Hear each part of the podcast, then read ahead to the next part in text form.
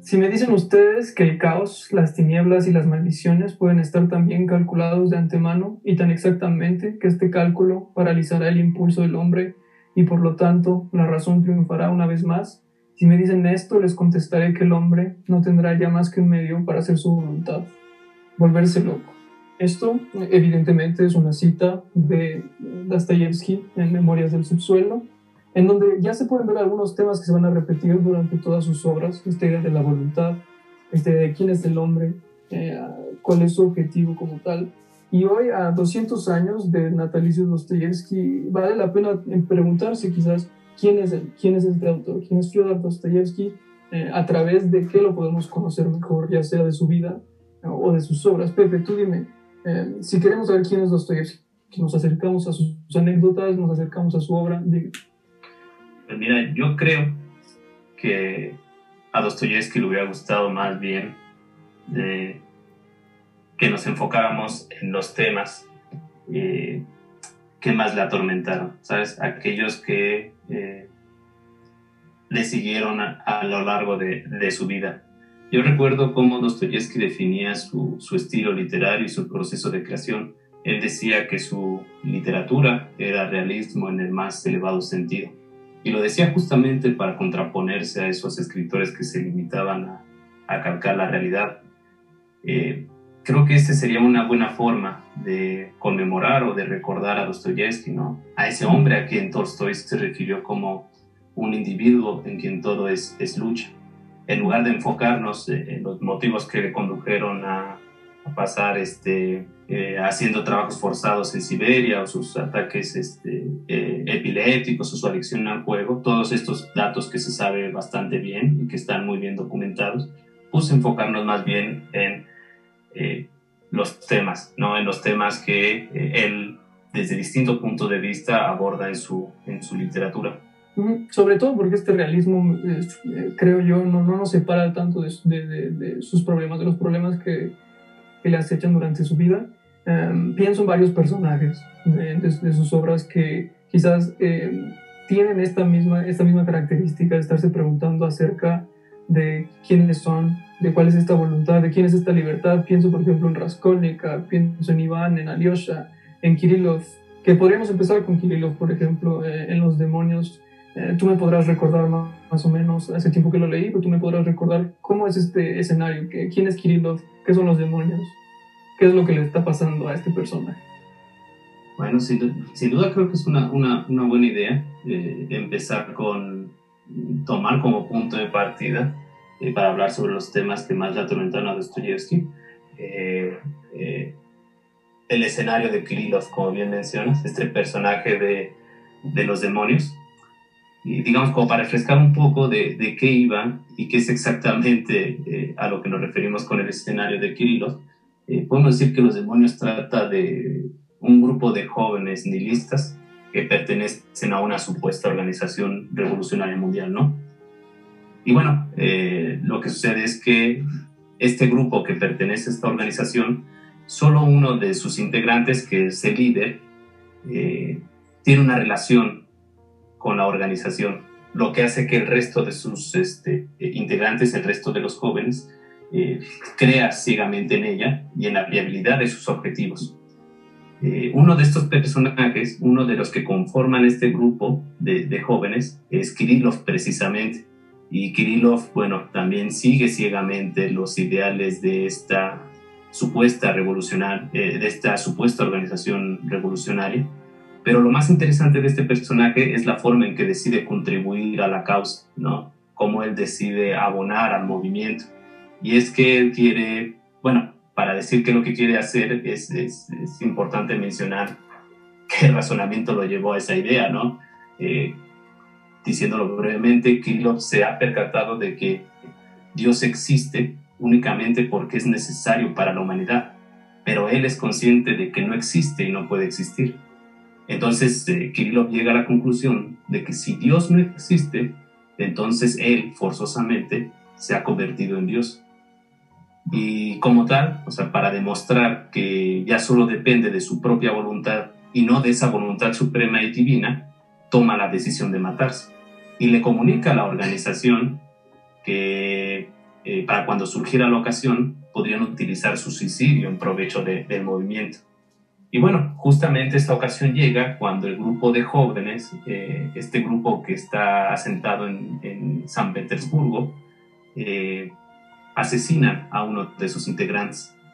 Eh, un, otro personaje que se llama Piotr Stepanovich, que es el líder del grupo y el único que tiene contacto con la organización, le pide a Kirillov que se atribuya el homicidio en una carta que dejará antes de, suicidarse. Eh, bueno, para Stepanovich, en realidad, para este personaje, Piotr Stepanovich, es irrelevante la idea que ha empujado a Kirillov a suicidarse. Lo único que le importa es que tenga repercusiones prácticas para el movimiento, no hay que su muerte pueda despitar a la policía. Pero a nosotros lo que nos interesa es realmente ese razonamiento que le lleva a Kirillov a decidirse quitarse la vida, ¿no? Lo que esto implica para lo que nosotros podemos preguntarnos como la libertad o el sentido del ser humano. Eh, aquí yo tengo eh, unas citas, ¿no?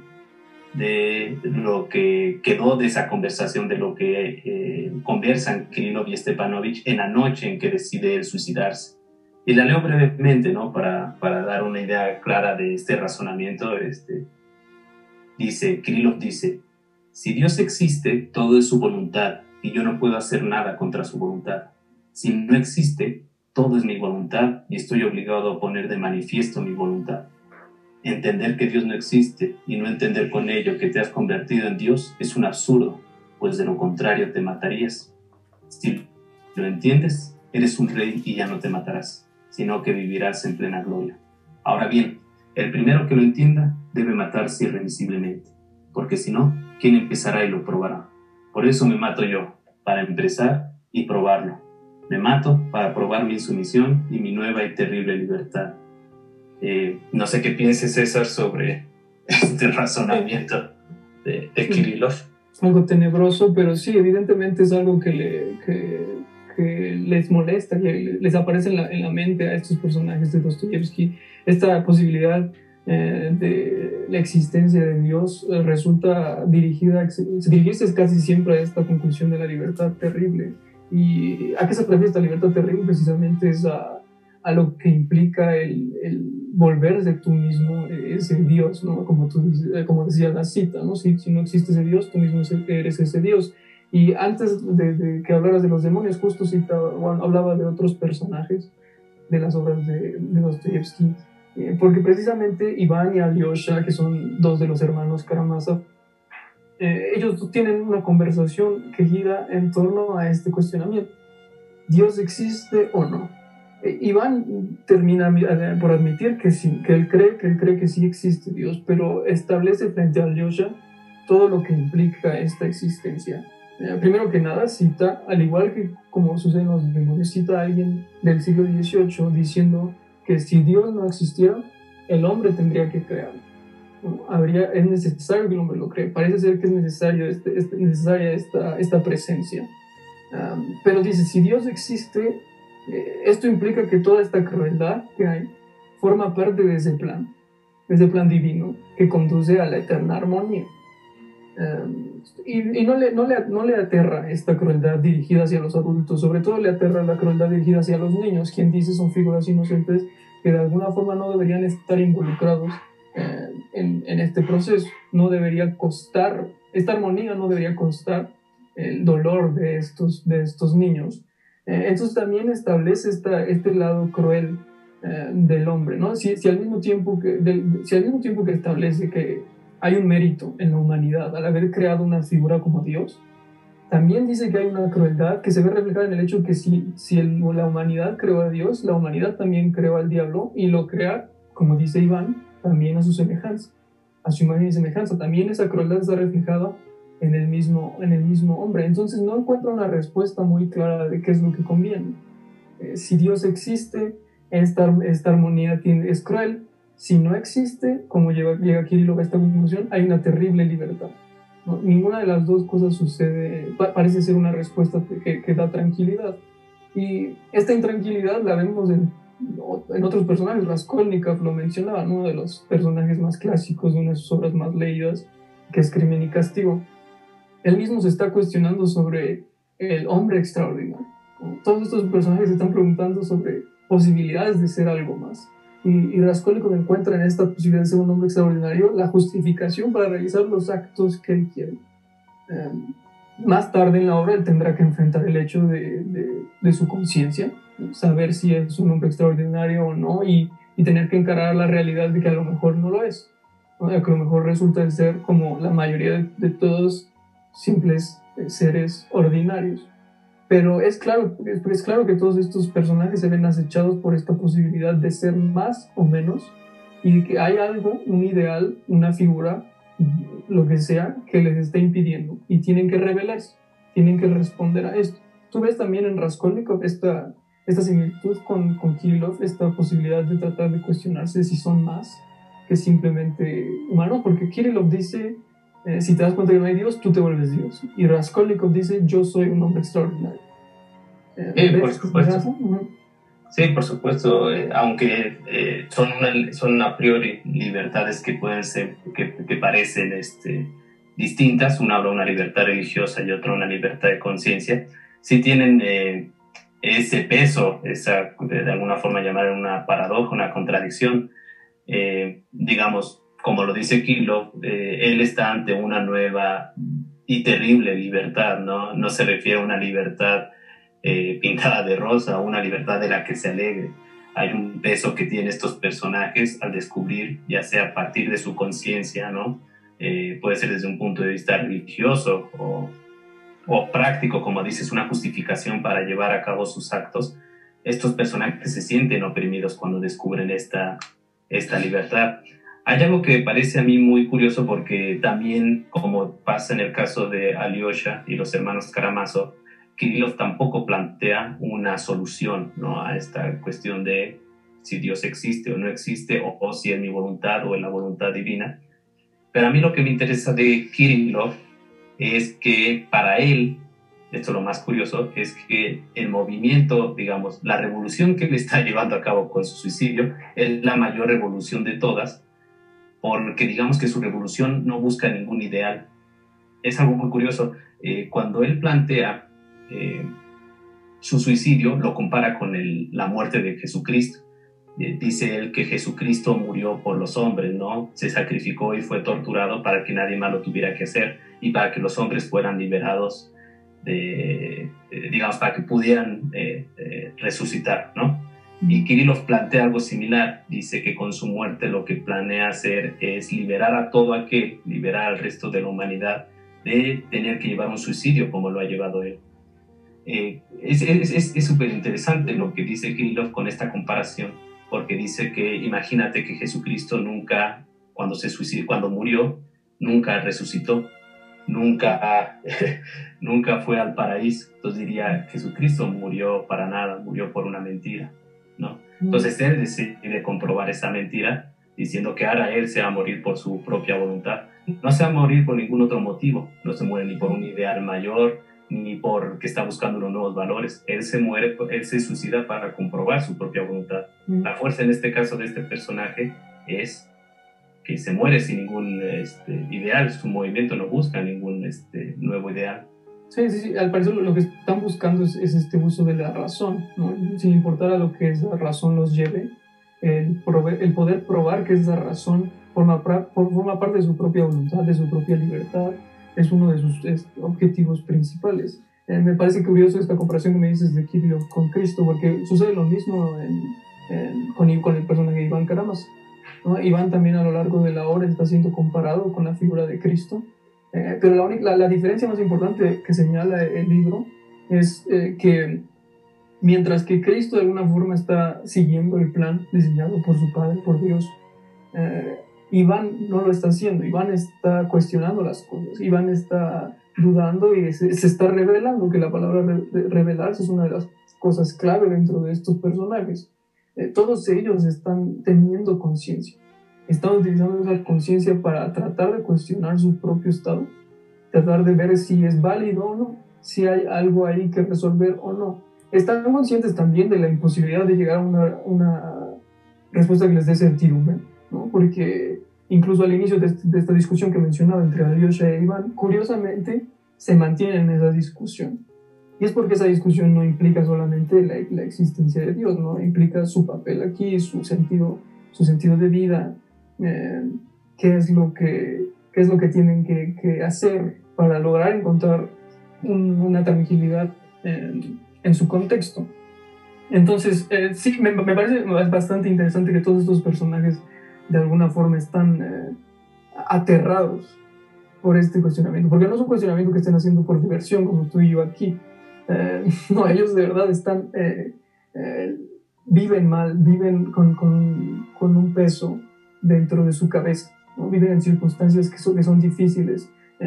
Raskolnikov está de por sí, e, esta dificultad de vida se ve reflejada en el apartamento pequeño en el que vive. Eh, Alyosha e Iván están en esta situación difícil sobre el asesinato de su padre.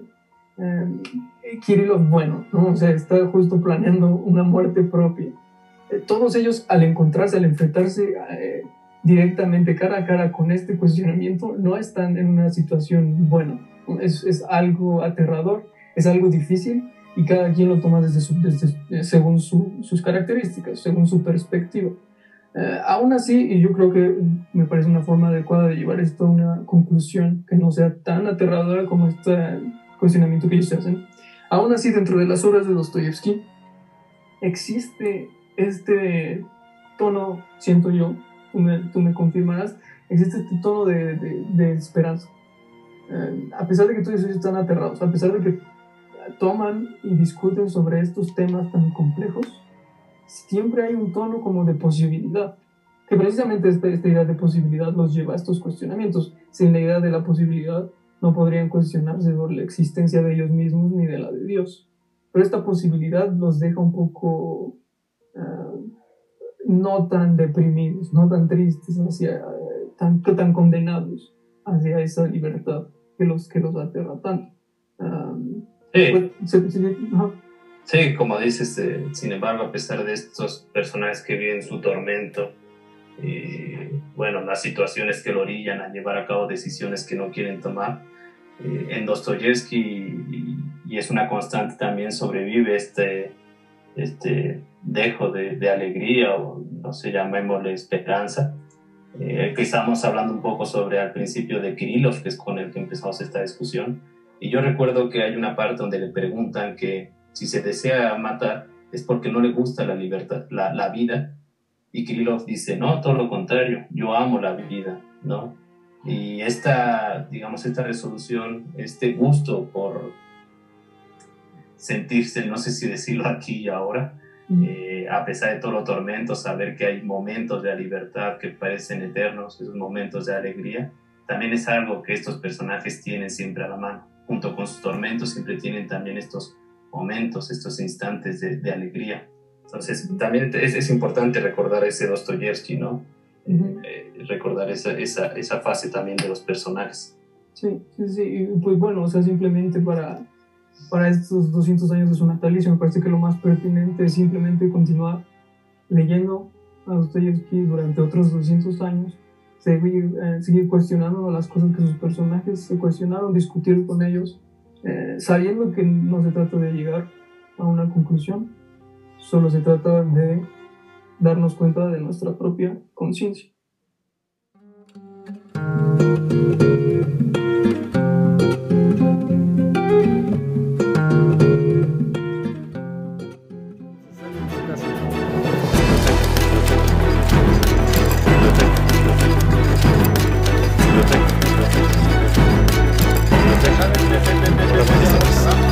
Ya vamos a cerrar.